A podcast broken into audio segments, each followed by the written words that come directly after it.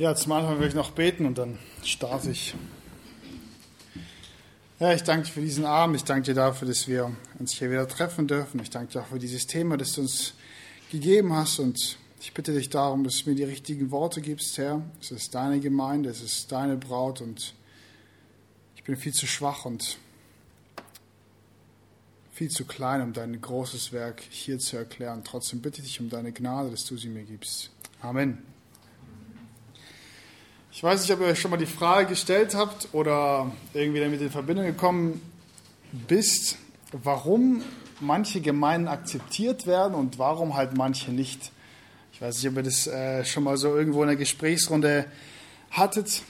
So dieses, ja, die Gemeinde wird von uns als Ganzes angenommen, also von uns, von uns als Gemeinde und die Gemeinde eher nicht so. Aber warum ist es so? Also warum sind manche Gemeinden gute Gemeinden, manche Gemeinden schlechten Gemeinde. Und wenn man dann mit den Älteren redet, dann ähm, ja, schreiben die älteren Leute die manche Gemeinden ganz ab. Also die Frage ist erstmal, was macht eine gute Gemeinde aus? Und die viel wichtigere Frage ist, ist unsere Gemeinde eine gute, eine schlechte oder eine mittelmäßige Gemeinde? Das wissen wir ja auch nicht. Und vor allem, worauf gründen wir all diese Aussagen? Also Darf ich jetzt sagen, die Gemeinde ist gut oder darf jemand von euch das sagen, die Gemeinde ist gut oder nicht?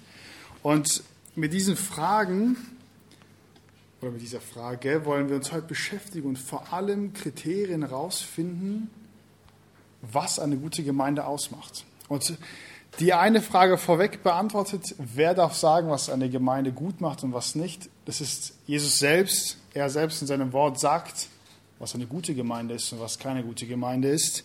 Aber trotzdem ist noch nicht die Frage geklärt, was gehört dazu und was eben nicht. Und so Gott will, werden wir uns dieser Antwort widmen in der nächsten Stunde. Und wie ihr schon in der PowerPoint seht, habe ich dieses Thema genannt, Ansammlung von Unvollkommenen. Und mein erster Punkt, mein erster Punkt ist, was ist eine biblische Gemeinde? Weil es ist eine sehr wichtige Frage und die wollen wir auch klären. Und ich werde es bei weitem nicht schaffen, jedes Detail zu erklären. Ich werde bei weitem nicht schaffen, in dieser, in dieser Zeit alle Aspekte von einer guten Gemeinde zu nennen, weil es haben Männer Gottes, die schlauer sind als ich und die es auch mehr können als ich, die haben dazu Bücher geschrieben, die haben dazu ganze Seminare gehalten und äh, dann werde ich es nicht schaffen, in viel kürzerer Zeit mit viel weniger Erfahrung euch alles mitzuteilen. Aber was ich mitteilen will, ist den Hauptpunkt, die Hauptpunkte und das Wichtigste. Und vor allem, was mir so wichtig ist, dass ihr in eurem Denken verändert werdet. Denn bevor wir jetzt hier so richtig mit dem Thema starten, will ich noch mal ganz kurz darauf eingehen, warum wir überhaupt als Jugend da sind. Weil das ist ja auch eine wichtige Frage. Wir wollen uns ja mit der Gemeinde beschäftigen und wir sind, treffen uns aber hier als Jugend. Aber warum treffen wir uns als Jugend? Ist es denn auch Gemeinde? Ist es keine Gemeinde? Und bevor wir mit der Gemeinde starten, will ich ganz kurz darauf eingehen, was, warum wir überhaupt da sind. Und die Jugend ist dazu da, dass Jugendliche, junge Erwachsene den Übergang schaffen von so all den Gruppen, die davor sind, in die Gemeinde zu kommen. Das heißt, wir als Jugend sind nicht dazu da, um eine neue Gemeinde zu gründen. Wir als Jugend sind nicht dazu da, um irgendwie uns abzukapseln von der Gemeinde. Nein, vielmehr sind wir als Jugend dazu da, euch in die Gemeinde zu bringen. Also das heißt, unser Ziel als Jugendleitung und als Jugendleiter ist, dass ihr eines Tages in der Gemeinde seid.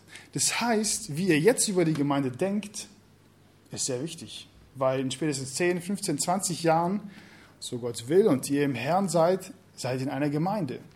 Und dann ist es äußerst wichtig, wie ihr jetzt darüber denkt, weil später wird es euch beeinflussen. Das heißt, wie ihr jetzt darüber denkt, so wird die Gemeinde wahrscheinlich in 20 Jahren sein.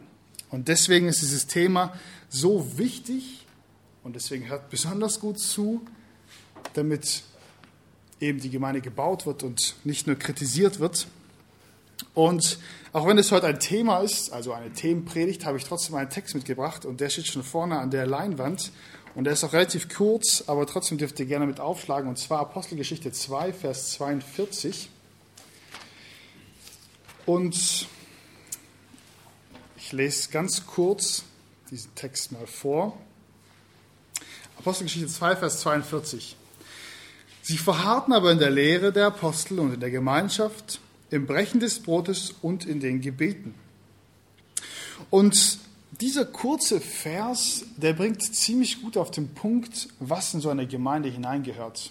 Und anhand von diesem Vers wollen wir anfangen. Und ich habe auch schon etwas fett markiert. Ich weiß nicht, ah, das sieht man nicht so gut. Auf jeden Fall, eigentlich sollte da fett markiert sein, die Lehre der Apostel. Und das ist auch der erste Punkt. Und zwar habe ich den ersten Punkt als Auslegungspredigt genannt. Und die Bibel, die gebraucht viele verschiedene Begriffe für dieses Thema, sei es zum Beispiel die gesunde Lehre, sei es Nahrung, feste Nahrung oder sei es eben wie hier in dem Text Lehre der Apostel. Aber im Grunde genommen meint die Bibel immer das Gleiche. Und heutzutage können wir dazu sagen, die Auslegungspredigt. Und dieser Punkt, der erste Punkt von meinem Thema, ist eigentlich einer der wichtigsten Punkte, weil jetzt legen wir die Grundlage einmal für das ganze Thema, aber auch für die Gemeinde. Und deswegen will ich auch da ein bisschen länger bleiben und euch aufzeigen, wie wichtig es ist, Warum die Auslegungspredigt, was es genau bedeutet, heißt es einfach nur, dass vorne jemand steht und redet oder was genau hat es auf sich? Und da würde ich starten direkt mit einem Artikel und dieser Artikel, der heißt Rheinbrücke mit Treppe, 54 Zentimeter Höhenunterschied. Und einerseits ist dieser Artikel sehr, ja, sehr lustig, aber andererseits auch irgendwie ein bisschen ärgerlich, weil er sehr teuer ist. Und zwar lese ich einfach mal vor, was da steht. Der Name für die neue Rheinbrücke stand schon fest. Hochrheinbrücke sollte die Verbindung zwischen dem deutschen und dem Schweizer Teil der Stadt Laufenburg heißen. Nur befahren kann sie derzeit niemand. Das ausführende Ingenieurbüro legte eine Seite der Brücke ganze 54 Zentimeter zu tief an. Also das heißt, die haben eine Brücke gebaut, eine von Deutschland, eine von der Schweiz, und die kommen an und merken, hey, da ist ein halben Meter Höhenunterschied. Was ist los bei denen? Und dann haben sich Leute auf die Suche gemacht, okay, wo liegt der Fehler? Der Fehler war folgendes, und zwar die Deutschen, also in Deutschland, wenn du etwas baust und eine Höhe brauchst, wird immer von der normalen Null gesprochen, die von der Nordsee aus ist. So wie es in der Schule, das ist NN auf der Karte. Und die Schweiz wiederum, wenn sie etwas baut und normal Null hat, geht sie vom Mittelmeer aus. Das heißt, diese normal Null-Niveaus sind aber unterschiedlich. Und zwar ist, sind das Ganze 27 Zentimeter. Und eigentlich sollte die Schweiz 27 Zentimeter höher anfangen, aber die Schweiz hat 27 Zentimeter tiefer angefangen. Deswegen 27 mal 2 sind 54 Zentimeter. Und das ganze Problem war da, dass sie den falschen Bezugspunkt hatten. Und das ist nämlich der große Punkt. Wir sehen, die haben einen falschen Bezugspunkt. Was passiert? Eine Brücke klafft einen halben Meter auseinander. Und genau das ist der Punkt. Wenn wir als Gemeinde einen falschen Bezugspunkt haben, wenn ihr persönlich auch einen falschen Bezugspunkt habt, dann wird es alles nicht funktionieren. Dann werden wir irgendwo rauskommen. Und um diese, um diese These mit einem Beispiel zu belegen aus der Kirchengeschichte, will ich mit euch ein bisschen ja, in die Vergangenheit reisen. Und zwar kennen wir ja alle sehr gut die Reformation. Und in der Reformation gab es nämlich auch die katholische Kirche, die genau diesen falschen Bezugspunkt hatte. Und diese Kirche, die katholische Kirche hat gesagt, ja Leute, wisst ihr was? Die Bibel ist richtig, die Bibel ist wichtig, aber damit ihr gerettet werdet, braucht ihr die katholische Kirche. Und dazu habe ich auch einen, äh, einen Auszug mitgebracht, damit ihr mir das auch glaubt. Und zwar, die Heilige Römische Kirche, durch das Wort unseres Herrn und Erlösers gegründet, glaubt fest, bekennt und verkündet, dass niemand außerhalb der katholischen Kirche, das ist wichtig, weder Heide noch Jude noch Ungläubige oder ein von der Einheit getrennter des ewigen Lebens teilhaftig wird, vielmehr dem ewigen Feuer verfällt, das dem Teufel und seinen Engeln bereitet ist, wenn er sich von dem Tod ihr, der Kirche, ausschließt. Also das heißt, hier sagt die katholische Kirche, Leute, Das Wort Gottes ist wichtig, aber wir sind ungefähr genauso wichtig wie das Wort Gottes. Und wenn ihr gerettet werden wollt, dann müsst ihr zur Kirche gehören. Und weiter sagte ich aber noch einen zweiten Artikel dabei, aber den lese ich mal nicht vor. Also wenn er jemand haben will, dann darf er ihn gerne auch bei mir abholen. Und weiter sagen die, wisst ihr was, aber damit ihr das, die Bibel versteht, braucht ihr auch uns. Also es heißt, du selbst kannst die Bibel nicht verstehen und du selbst kannst auch nicht errettet werden. Du brauchst dazu die katholische Kirche, aber nur die katholische Kirche. Und wozu erzähle ich euch das Ganze? Ich erzähle es euch, um zu zeigen, was es bedeutet, wenn Menschen anfangen, Gottes Wort nicht mehr als Grundlage zu nehmen. Wir sehen, welche Auswirkungen es hat. Und zwar einfach, dass sie sagen, hey, ihr müsst uns gehorchen. Klar, Gottes Wort ist auch wichtig und wir benutzen es irgendwie, aber eigentlich geht es um uns. Und genau das ist der Punkt, das ist falsch. Und wir brauchen die Bibel, um errettet zu werden. Wir brauchen Christus, um errettet zu werden. Und Christus selbst gibt uns seinen Geist, damit wir die Bibel verstehen und nicht solche Dinge. Und was ist passiert bei der Reformation? Wir sehen diese Kirche, die katholische Kirche, wir sehen diesen Punkt, den sie gemacht hat. Und Martin Luther kam. Und was war der Grund? Warum hat es sich so viel verändert? Lag es an Martin Luther? Lag es vielleicht am Buch, Buchdruck? Nein, es lag daran, dass die Bibel übersetzt worden ist, die Bibel gepredigt worden ist und dadurch hat die Gemeinde eine Reformation erlebt. Also es war nicht Martin Luther, es war nicht der Buchdruck, es war nicht gerade die Zeit oder sonst was, sondern es war Gottes Wort. Es war, wenn wir das so sagen können, die Auslegungspredigt. Und das ist nämlich so wichtig und dass ihr das versteht, das ist der erste Punkt, den eine biblische Gemeinde braucht, und zwar eine gut fundierte Lehre. Und diese Lehre kommt eben nur aus der Auslegungspredigt. Und jetzt denkt ihr euch, ja, okay, die ganzen Katholiken und sowas, die sind ja alle steinalt. Ich will jetzt nochmal ein Beispiel von heute, um euch so ein bisschen eine Anwendung zu geben. Und zwar habe ich einen Screenshot gemacht von ähm, einer Website. Und es ist einfach mal, ich habe auch nicht eingegeben, von wo das ist und sowas, ist auch egal. Aber das ist eine Gemeinde, die es heutzutage gibt, die ist auch in Deutschland. Und wenn wir diese Liste anschauen, sehen wir, okay, die haben es voll cool eigentlich aufgeschrieben. Unsere Werte, wer wir sind, authentisch, relevant, exzellent, gastfreundlich, begeistert, großzügig. Also eigentlich richtig cool und vor allem irgendwie so ein bisschen hip geschrieben. Und ich würde sagen, ich würde bei jedem dieser Punkte zustimmen. Ich würde bei jedem dieser Punkte jetzt nicht irgendwie sagen, oh, das ist jetzt falsch oder sowas. Aber was ich nicht zustimmen würde, ist die Priorität. Und da sehen wir ganz klar, diese Gemeinde hier hat auch ihre Priorität. Diese Gemeinde hier hat auch irgendwas aufgeschrieben, aber diese Gemeinde hat nicht Gottes Wort als Grundlage. Weil der erste Punkt von unserem persönlichen Leben und von der Gemeinde ist immer Christus zu erkennen und ihn zu verherrlichen. Und dazu habe ich auch eine Bibelstelle dabei, Johannes 17, Vers 1 bis 3. Vater, die Stunde ist gekommen, verherrliche deinen Sohn, damit dein Sohn dich verherrliche, so wie du ihm Gewalt gegeben hast über alles Fleisch, damit er allem, die du ihm gegeben hast, ewiges Leben gebe. Dies aber ist das ewige Leben, dass sie dich, den allein wahren Gott und den du gesandt hast, Jesus Christus, erkennen. Und es heißt, wir sehen, wenn die Bibel nicht die Grundlage ist, dann werden wir irgendwo enden. Weil der erste Punkt, der oberste Punkt von unserem Leben, von der Gemeinde ist, Christus zu erkennen und ihn zu verherrlichen. Und das sehen wir nicht in, diesen, in dieser Liste von unseren Werten, von dieser Gemeinde. Und des Weiteren habe ich auch eine kleine Liste mitgebracht, einfach nur um zu zeigen, die Bibel ist voll von genau diesen Auslegungspredigten die, also wir werden nicht alle nachschlagen, aber wenn ihr wollt, könnt ihr die auch mitnehmen und nochmal zu Hause nachschauen. Aber das ist nur eine kleine Liste, wie die Bibel in der Bibel selbst beschrieben wird, wie das Wort gepredigt wird, wie das Wort ausgelegt wird und wie das die Grundlage ist. Und das ist der erste Punkt für mein Thema. Das ist der erste Punkt für die biblische Gemeinde. Und das ist doch einer der wichtigsten Punkte, weil von diesem Punkt geht alles aus. Mit diesem Punkt steht und fällt alles. Und als zweiten Punkt habe ich mitgebracht die Gemeinschaft. Nun ein relativ simpler Begriff und zunächst einmal müssen wir diese Worthülse füllen, weil wir können sagen, ja, die Gemeinschaft hat auch die Welt, die hängen auch manchmal zusammen ab, aber hier ist ganz sicher nicht damit gemeint, dass wir einfach nur uns gut verstehen, sondern viel mehr.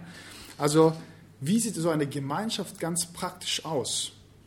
Ist es einfach nur ein Worship-Abend, ist es einfach nur eine regelmäßige Veranstaltung, sind es einfach nur Feste? Es ist einfach nur, dass wir uns gut verstehen, was genau bedeutet diese Gemeinschaft. Und das Erste, was ich bei dieser Gemeinschaft anschauen will, ist Jüngerschaft. Jüngerschaft sieht ganz unterschiedlich aus. Es kann in Gruppen stattfinden, es kann in Hauskreisen stattfinden, in einem Mädelstreffen, in einer Zweierschaft. Egal wie es aussieht, der wichtige Punkt dabei ist, dass ältere und reifere Christen jüngeren und unreiferen Christen an die Hand nehmen und ihnen helfen, sich in sie investieren.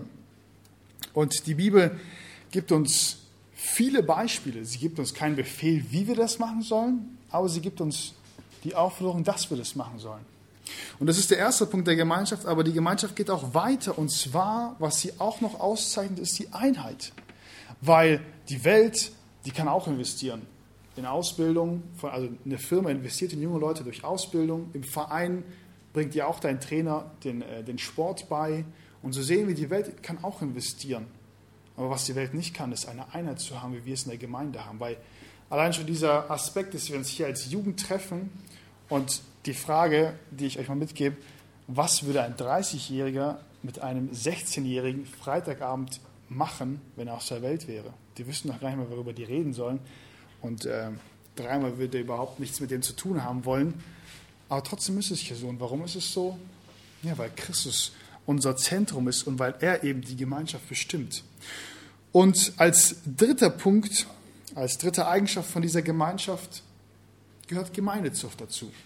Und Gemeindezucht, ich weiß nicht, wie, wie ihr darüber denkt, aber Gemeindezucht ist sehr wichtig, vor allem für die Einheit, aber weil es eben Christus selbst gesagt hat. Und im ersten Moment hört es sich vielleicht lieblos an, die Gemeindezucht, wenn wir hingehen und Leute irgendwie aus der Gemeinde rausschmeißen. Aber in Wirklichkeit ist es ein Liebesbeweis zu unserem Herrn. Und um das Thema einfach kurz abzurunden mit Gemeindezucht, es geht darum, die Person in allererster Linie zu gewinnen und nicht einfach aus der Gemeinde rauszuschmeißen. Genau, das ist der Punkt der Gemeinschaft mit diesen drei Eigenschaften. Aber wenn wir auch in die Apostelgeschichte weiterschauen, dann geht es weiter. Und ich habe einen dritten Punkt mitgebracht und ich habe ihn Sakramente genannt. Ich weiß nicht, ob ihr mal dieses Wort gehört habt. Und äh, es gibt mit Sicherheit auch leichtere Worte, aber ich habe diesen Begriff mal mitgebracht, damit ihr ihn auch kennenlernt, weil Sakramente ist oftmals geprägt von der katholischen Kirche. Man sagt immer, ja, also die katholische Kirche sagt, man muss die sieben Sakramente halten und so weiter und so fort.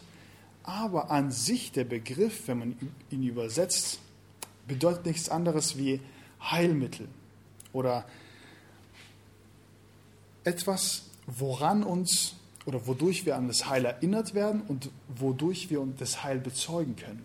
Also es heißt an sich, das Wort Sakramente und was eigentlich dahinter steckt, ist nichts Negatives. Und deswegen habe ich es auch so mitgenommen oder so benannt, den dritten Punkt, damit ihr, wenn ihr das irgendwo mal hört, nicht direkt denkt, ach, das muss auf jeden Fall falsch sein, sondern was meinen die Leute damit? Und was meine ich damit? Ich meine damit, dass die Sakramente uns an Gott erinnern, an unsere Rettung vor allem erinnern. Und damals, man könnte sagen, war es bei den Juden die, Juden die Beschneidung. Sie haben sich beschnitten. Warum? Damit sie an Gott erinnert werden und damit sie Gott bezeugen. Aber ganz wichtig, Sakramente retten uns nicht. Und jetzt ist die, die wichtige Frage, was sind überhaupt Sakramente? Und ich habe zwei mitgebracht. Mehr gibt uns die Bibel auch nicht, und zwar die Taufe. Werden wir durch die Taufe gerettet? Nein. Warum lassen wir uns taufen? Zuallererst, weil wir Gott gehorsam sein wollen und weil wir Gott bezeugen wollen. Es ist ein öffentliches Bekenntnis und vor allem ein Datum. Es ist so ein, ein gewisser Start, wie bei einer Hochzeit. Man heiratet und hat ein Datum, ein Ort und da weiß man, okay, und da hat man geheiratet. Man hat es vor so vielen Leuten bezeugt. Und man kann sich immer wieder neu daran zurückerinnern, ich wurde getauft und ich lebe jetzt mit Christus. Und das zweite Sakrament ist das Abendmahl. Oder wie es bei uns im Text steht, äh, Brechen des Brotes. Rettet uns das Abendmahl? Nein. Aber warum nehmen wir das? Damit wir regelmäßig daran erinnert werden, dass wir gerettet sind. Was Christus für uns getan hat. Und das ist der Punkt, wozu die da sind.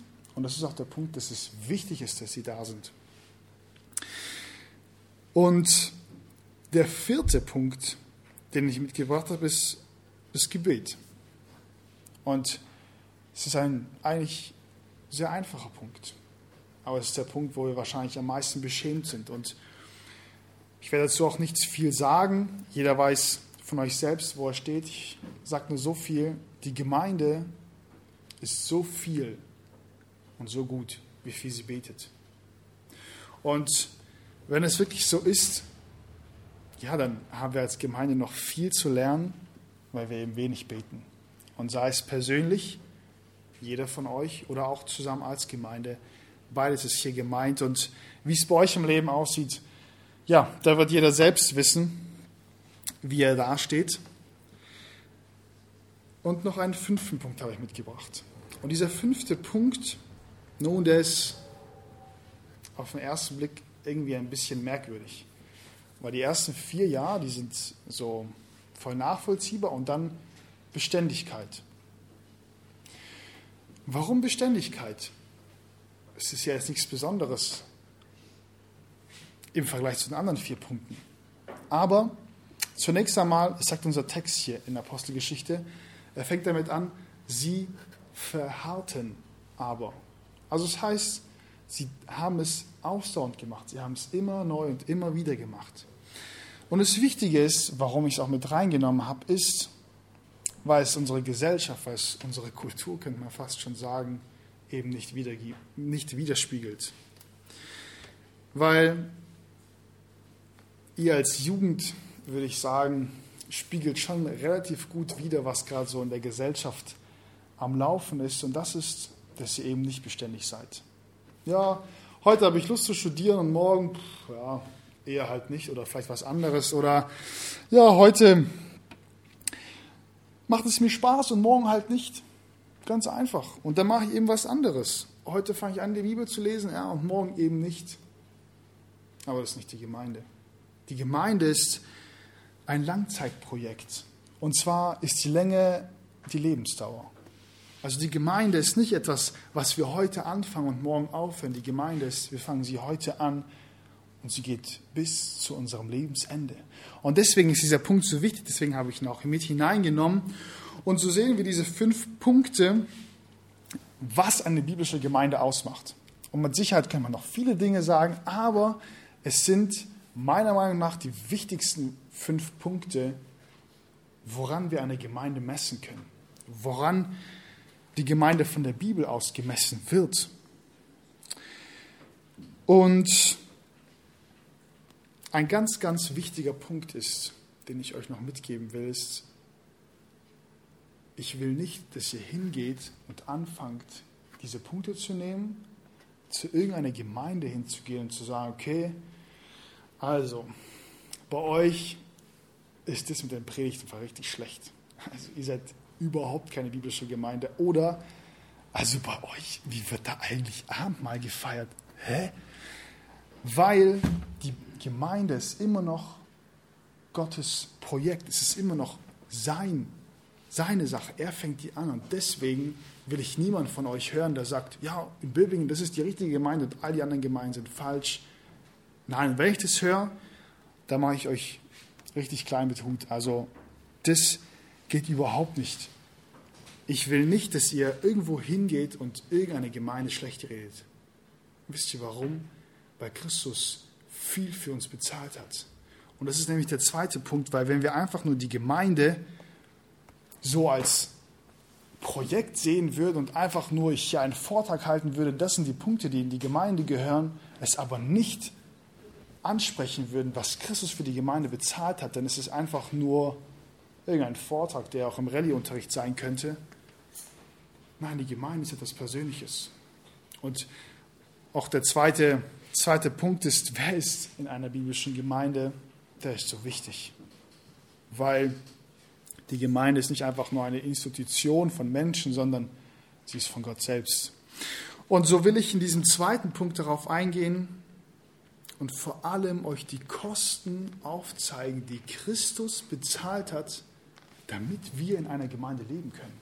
Damit wir eben hier zusammen Christus kennenlernen können, erkennen können und loben können. Und deswegen habe ich einfach mal so ein paar Personen mitgebracht. Und die erste Person, die ich mitgebracht habe, ist Petrus.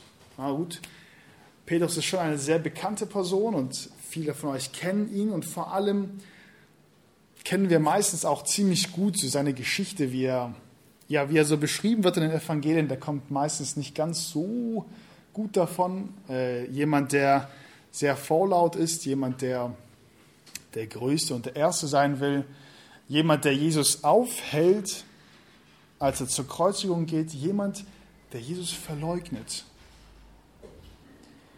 Aber wisst ihr, was das Besondere ist an Petrus? Petrus wurde nicht einfach weggeschmissen.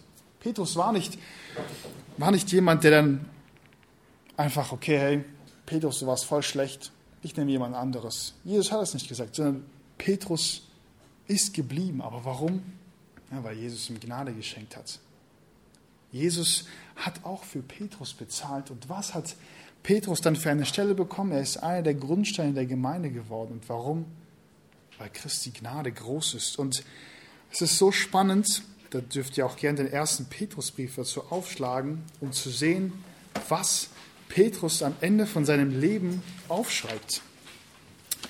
1. Petrus 2, Vers 4 bis 5.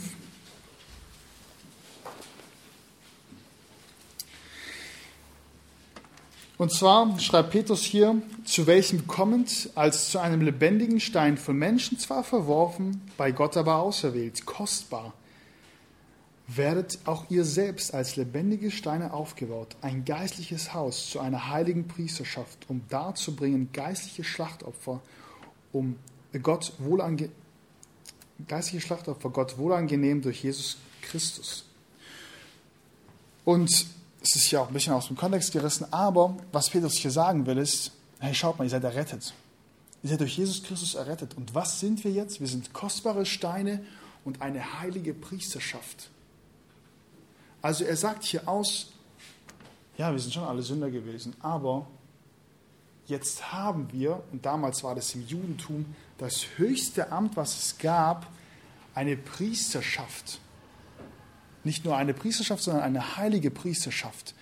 Und dieses Amt, das er hier so bildlich beschreibt, das kann man sich nicht verdienen. Und hat sich Petrus in seinem Leben verändert? Ja, hoffentlich hat er sich verändert. Natürlich hat er sich verändert. Aber er würde nie diesen Stand erreichen, wo dann Gott sagen könnte, okay Petrus, du hattest verdient, Priester genannt zu werden. Du hast es verdient, für mich zu leben. Nein, dieser Stand gab es nie. Er hat ihn nie erreicht aber er war es trotzdem. Warum?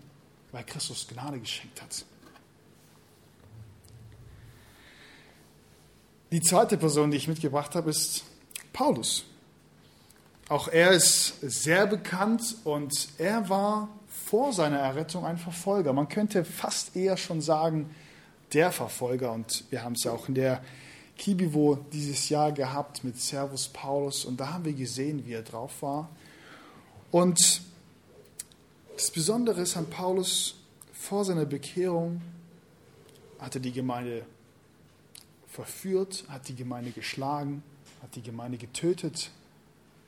Und dann, und dann, als er auf diesem Weg war, weiterhin dieses Übel zu machen, weiterhin irgendwo auch seinen Hass gegenüber Christus auszuleben, kommt Christus zu ihm und rettet ihn einfach.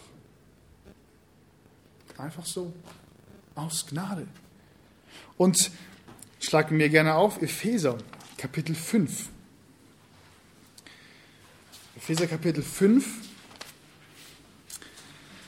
25 bis 28.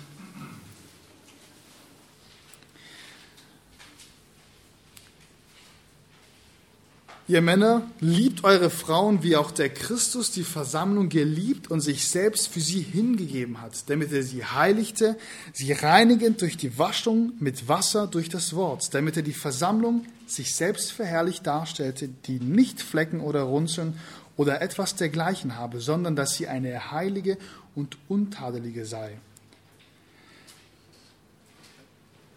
Und ich habe hier nicht die falsche Stelle rausgesucht. Nein, es war ganz bewusst diese Stelle, weil hier wird eines deutlich. Paulus hat Christus gehasst und derjenige wird jetzt von Christus geliebt. Und wie wird er geliebt? So wie in einer Ehe. Also das, was wir auf der Erde als tiefste Beziehung und als größte Liebe empfinden würden, mit solch einer Liebe, mit so einem Vergleich, kommt jetzt Paulus und sagt, hey Leute, Christus liebt die Gemeinde so. Christus liebt die Gemeinde so, dass er sich hingegeben hat, dass er die Gemeinde wäscht, dass er die Gemeinde heilig dastehen lässt und er liebt die Gemeinde. Also unfassbar. Paulus war ein Hasser und jetzt ist er so eine geliebte Person. Und die dritte Person, würde ich sagen, ist die bekannteste Person, zumindest für euch. Und die dritte Person, die ich mitgebracht habe, sind wir. Und jeder von euch weiß, wie es bei euch im Leben aussieht. Und ich weiß nicht, ob ihr zu dieser Gemeinde hinzugehört. Das muss jeder von euch selbst wissen und auch ja, selbst wissen, ob er eben wiedergeboren ist oder nicht. Aber wenn ihr wiedergeboren seid, wenn ihr darüber nachdenkt, wie ihr errettet worden seid, dann ist es doch unglaublich herrlich, oder? Weil Christus hat uns nicht nur von dem Zorn befreit. Es würde ja schon reichen, wenn wir einfach nur seine Sklaven wären im Himmel für eine Ewigkeit und nicht in der Hölle sein würden. Es würde ja schon übertrieben viel Gnade sein. Es würde ein überfließendes Maß sein, wenn wir einfach nur im Himmel irgendwo im Eck sitzen dürften und dabei sein dürften. Aber Christus macht es nicht. Nein, Christus sagt nicht, hey, seid jetzt meine Sklaven irgendwo, sondern er geht hin und macht uns zu seinen Kindern. Und er geht hin und liebt uns. Und wisst ihr, mit welcher Liebe er uns liebt? Er liebt uns mit dieser Liebe, mit der Gott in sich selbst vollkommen war. Und dazu will ich noch eine Stelle aufschlagen, und zwar dürfte Johannes 17 gerne aufschlagen.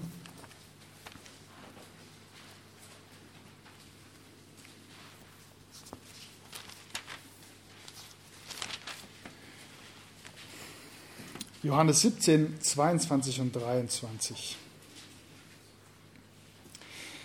Und die Herrlichkeit, die du mir gegeben hast, habe ich ihnen gegeben, damit sie eins seien, wie wir eins sind ich in ihnen und du in mir, damit sie eins vollendet seien und damit die Welt erkenne, dass du mich gesandt und sie geliebt hast, wie du mich geliebt hast. Also Gott sagt hier, hey, ich liebe euch, ich liebe dich so, wie ich Christus liebe. Und ihr müsst es euch mal vorstellen, die Liebe Gottes ist heilig, sie ist perfekt. Die Liebe Gottes hat nichts gebraucht, sie ist ewig. Und zwar bevor die Welt war, gab es Gott schon. Und Gott war in sich selbst zufrieden.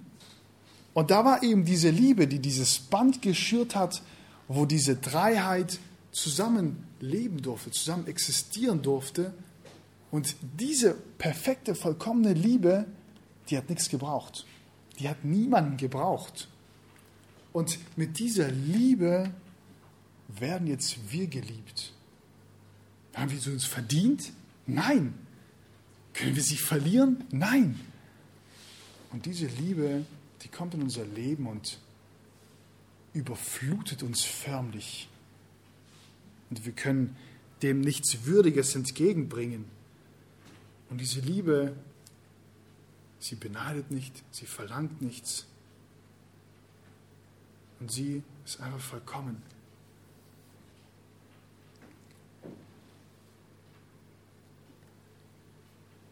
Und wir spucken Gott förmlich ins Gesicht, wenn wir in unser Leben schauen und anschauen, wie oft es uns egal ist, was die Gemeinde betrifft. Wir sind zu bequem vielleicht zur Gebetsstunde zu gehen. Unser Zeitplan ist zu voll, um in die Bibelstunde zu gehen und zu dienen. Das ist einfach gerade zu viel für mich mit Schule und Ausbildung. Passt es einfach gerade nicht rein in mein Leben. Ja, vielleicht irgendwann mal anders, aber nicht jetzt. Ja, und wenn ich diene, dann reicht es doch, wenn ich einfach was mache was soll ich denn das jetzt noch irgendwie gut und liebevoll machen? Was habt ihr alle? Und genau das ist der Punkt. Genau das ist der Punkt. Hier geht es nicht darum, dass ihr vielleicht nicht kommt, weil in der Gebetsstunde, in der Bibelstunde, da sehe ich fast keine Jugendliche. Es geht nicht darum, dass ihr vielleicht nicht dient. Es geht nicht darum, dass ihr vielleicht halbherzig dient. Es geht darum, dass ihr eben Christus nicht liebt. Das ist der große Punkt. Das ist der große Punkt. Das Problem liegt daran, dass ihr euch mehr liebt, als Christus liebt. Und ihr habt zu wenig von ihm erkannt. Und dadurch liebt ihr auch zu wenig. Und all diese Dinge, die ich aufgezählt habe, ist einfach nur ein Indikator. Es zeigt einfach nur, wie es bei euch im Herzen aussieht. Und nicht, ihr müsst es jetzt nicht machen oder sowas, damit ihr es gemacht habt. Nein, was ihr braucht, ist eben diese tiefe Liebe zu Christus. Und wenn ihr eben diese Liebe zu Christus habt, dann werdet ihr auch seine Gemeinde lieben. Weil das ist der einzige logische Schluss daraus. Also, wenn ihr eben nicht kommt zur Gemeinde, wenn ihr eben nicht dient, wenn euch die Gemeinde eben nicht wichtig ist, dann zeigt es eines auf, dass ihr euch selbst mehr liebt als Christus.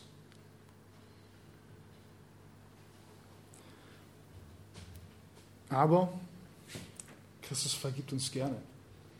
Christus, seine Gnade ist nicht sehr knapp berechnet, nein, seine Gnade ist überfließend. Seine Gnade ist herrlich und er ist eben unser Hohepriester, er ist eben unser Fürsprecher und er ist eben unser Retter. Und deswegen will ich auch dieses Thema abschließen mit dieser Hoffnung. Und wir haben gesehen, was eine biblische Gemeinde ist. Auch wenn es kurz und knapp war, durften wir es trotzdem anschauen. Und wir haben auch gesehen, wer in einer biblischen Gemeinde ist. Und zwar wir dürfen auch Teil dessen sein. Wir dürfen auch Teil von diesem herrlichen Projekt sein. Und diese eine Frage will ich dir aber ganz persönlich mitgeben. Und zwar will ich diese Frage dir mitgeben, was liebst du mehr? Die Gemeinde oder dich?